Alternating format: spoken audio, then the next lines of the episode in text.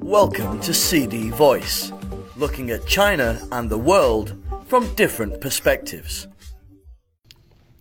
Top news China urges US to put ties back on track. Vice President Han Zheng told US Secretary of State Antony Blinken in New York on Monday that China hopes the United States will meet it halfway to bring their relations back on the right track.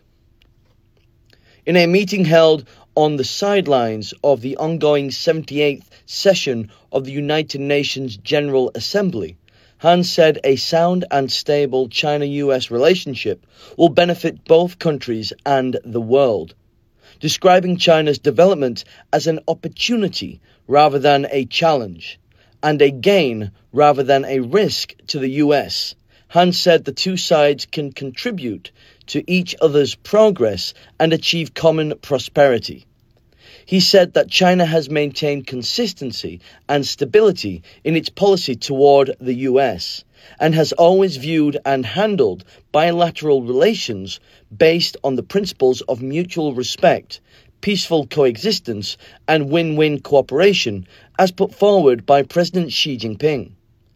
Han expressed the hope that the US will work with China to follow through on the important consensuses reached between President Xi and US President Joe Biden during their meeting in Bali, Indonesia, on November 14th.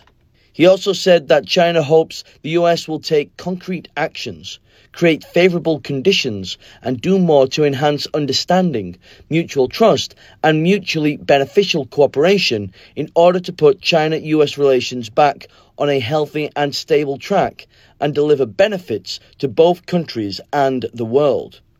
Blinken, who visited Beijing three months ago, said the US hopes that China will continue to achieve success and promote world economic growth.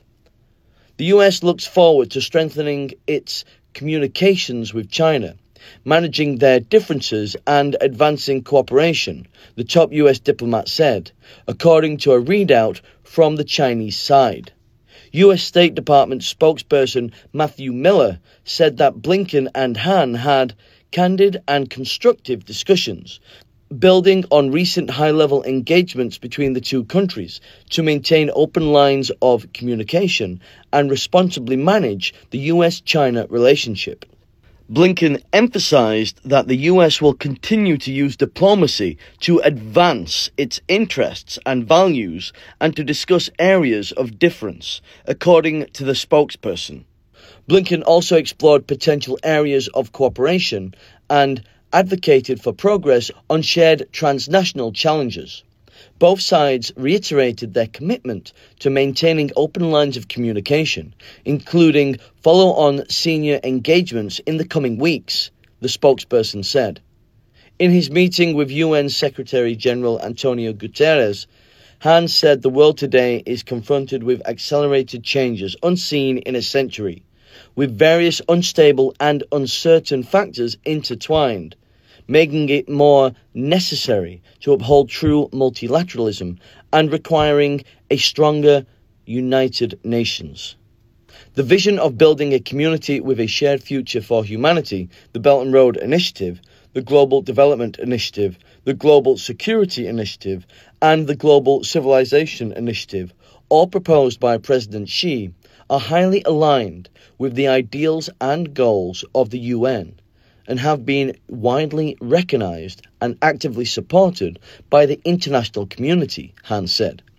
China will, as always, be a builder of world peace, a contributor to global development, and a defender of the international order, and it will support the UN in playing a central role in international affairs, he added.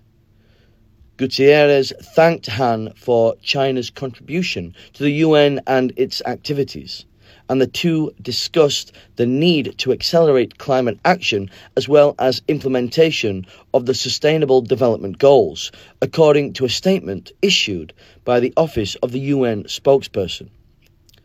A readout from the Chinese side said that Guterres also highly appreciated the important initiatives proposed by President Xi and said he looked forward to China playing a more leading role in global development. That's all for today. For more news and analysis, buy the paper until next time.